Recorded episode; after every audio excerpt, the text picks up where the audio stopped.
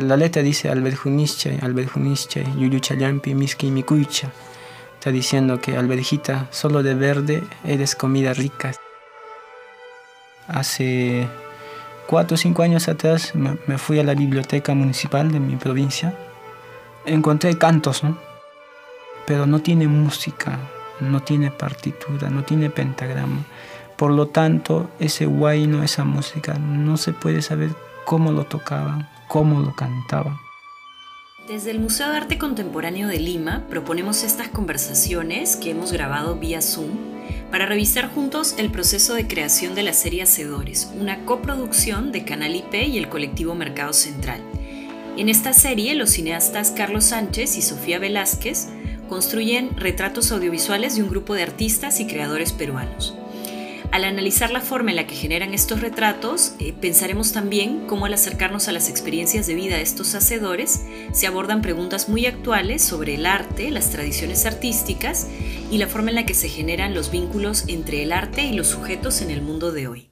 Vamos a empezar esta segunda conversación sobre hacedores, en este caso sobre el capítulo dedicado al artista Jeans Coronado.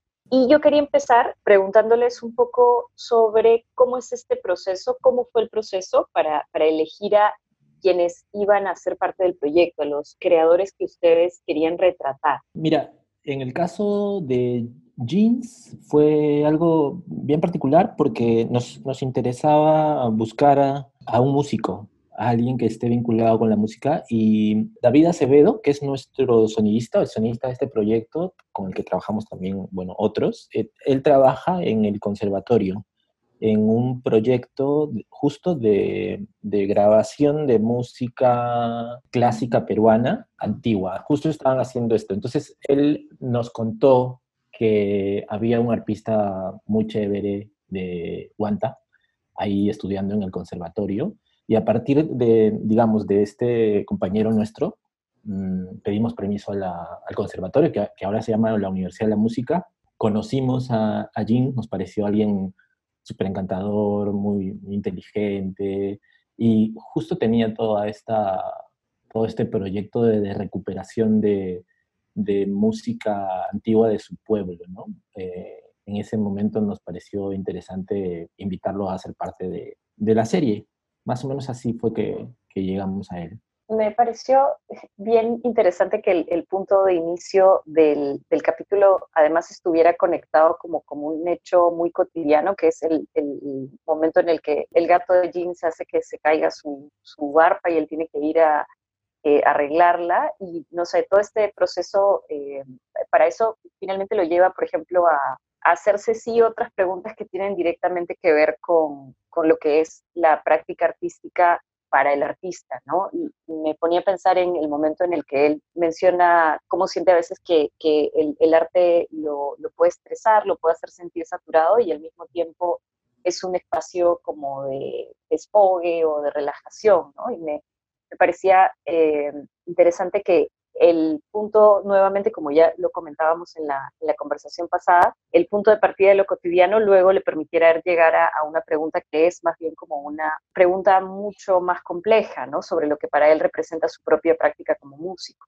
Yo creo que en, la vida de Jeans está esta mezcla de, de, estos dos instrumentos. Por un lado, el arpa guantina, el arpa andina, que él, que él toca desde que era niño y luego cuando llega a Lima a postular al, conservatorio encuentra como arpista, él quiere ser arpista y se encuentra con un instrumento que probablemente es un poco distinto también. Ahora, la, la exigencia en el conservatorio es súper, súper alta, ¿no? Entonces, pareciera que es el mismo instrumento, creo, ahí, pero te da cuenta que no, que este nuevo instrumento, el, arpa clásica, se tiene, que tomar se tiene que tocar de determinada manera y que necesita muchas horas de ensayo y que justamente toda esta, esta formación exigente puede llegar a cansarlo, puede llegar a agotarlo y, y, lo que él dice es, es, verdad, ¿no? Es decir, en la intimidad de su casa, con su arpa andina, él puede desestresarse otra vez de todo ese estrés que esta universidad y estudiar en este lugar tan chévere, pero súper exigente, causa en él, ¿no? Como, como, como músico. ¿No? Además, me parece que es alguien súper reflexivo acerca de su propio quehacer, de, de, de, lo que está empezando a lograr, ¿no? Se, se exige mucho, él, creo, y, y, está bien, ¿no? Porque es lo que demanda también alguien en ese, en ese lugar. Claro, creo que luego eso hace que esté muy, muy presente el, eh, no sé si desencuentros o enfrentamientos que un poco eh, estás describiendo, pero se, se siente mucho en, en, el capítulo el, el ir pensando o, o Jeans pensando en cuál es la dimensión de la música tradicional, cuál es la dimensión de la, la música mucho más actual, o, o, lo que mencionabas, ¿no? La, el, el, arpa en la versión que él está aprendiendo en, en, en el arpa clásica en el eh, conservatorio y esta otra forma de, de, tocar del mismo, pero es directamente, tiene que ver ya con, con su propia tradición pero me, me, gustó mucho también esta otra parte, creo que describe mucho eso, en el que él dice, yo, yo sentía que había escuchado estas otras formas de tocar el arpa, mucho más a la antigua, mucho más eh, desde la tradición y no las valoraba y después me di cuenta que ahí había algo importante que había que conservar, ¿no? Y creo que en, en eso que es el eh, Jeans como músico pensándose a sí mismo, encuentras una serie de enfrentamientos que se dan cuando uno piensa el fenómeno del arte en pintura, en música, en, en, diferentes prácticas actualmente, ¿no? La tensión entre lo que es la mirada más tradicional, lo más contemporáneo, eh, y me, me parece que, que, ahí también él está pensando mucho en eso, ¿no? Como dices, igual es como muy introspectivo. Sí, yo justo escuchaba a Carlos y, y pensaba en eso, ¿no? Jeans además, de, eh, creo que su historia refleja una, una, constante lucha de poderes, ¿no? Y, y, que están representados en este instrumento, en particular en este caso, pero que es una narrativa que se repite, ¿no? Y creo que la vez pasada que conversábamos sobre María Gallardo, ¿no? La lucha de poder también estaba en, en su trabajo, eh, en tanto arte, artesanía, ¿no? Esa, que la discusión no es dicotómica, pero, pero a veces pareciera que la sociedad la propone así, ¿no? Y está también en ciertos otros trabajos que hacemos, tenemos un documental que se llama Carta a un profesor en Delaware, y ahora que escuchaba toda tu pregunta, pensaba que ahí también hay una, hay una lucha de poderes entre esta noción de, de hacer tu trabajo dentro de tu país, rescatando tu lengua, y lo que la globalización impone, ¿no? Salir del país, estudiar en otro lado, con otro idioma, etcétera, ¿no? Entonces, Jeans eh, interpreta todo eh, o recoge todas estas ideas a través de la música, ¿no? Y es la discusión que él la maneja muy bien porque sabe sortear y sabe jalar lo que le interesa para su terreno, ¿no? Haciendo un poco desequilibrar esta relación de poder porque finalmente en su interpretación, en su capacidad de insertarse en esta escuela más tradicional y poder moverse entre, entre lo formal y lo estricto de la educación, que también le cuesta y le ha costado, y la libertad, digamos, de la,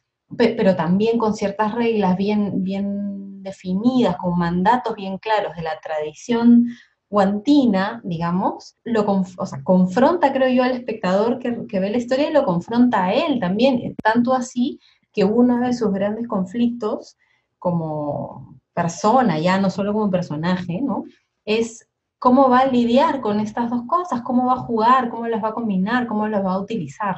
Claro, y además creo que tiene que ver también con una historia de, de, de migración y, de, y de, procedencia, ¿no? Es decir, este es un artista de, de Huanta que viene a Lima a formarse con este instrumento clásico, pero por otro lado sus referentes también son, o sea, regresar a encontrarse o encontrar en, por, ejemplo, en este maestro Luthier, el maestro Filomeno Gamarra, con el que repara su arpita, es finalmente el volver a encontrar esa voz primigenia, volver a encontrar esa, ese tipo de referentes de lo que fue el inicio de cómo él conoció el arpa, ¿no? A mí me parece bien bacán haber conocido a este señor que finalmente, a pesar de que este chico está en la Universidad de la Música, en un ambiente que podría ser en algún punto, desde un punto de vista elitista y todo, sus referentes siguen siendo más populares y puede llegar a conversar acerca de lo que significa el arpa para su corazón y para su vida con este señor que le enseña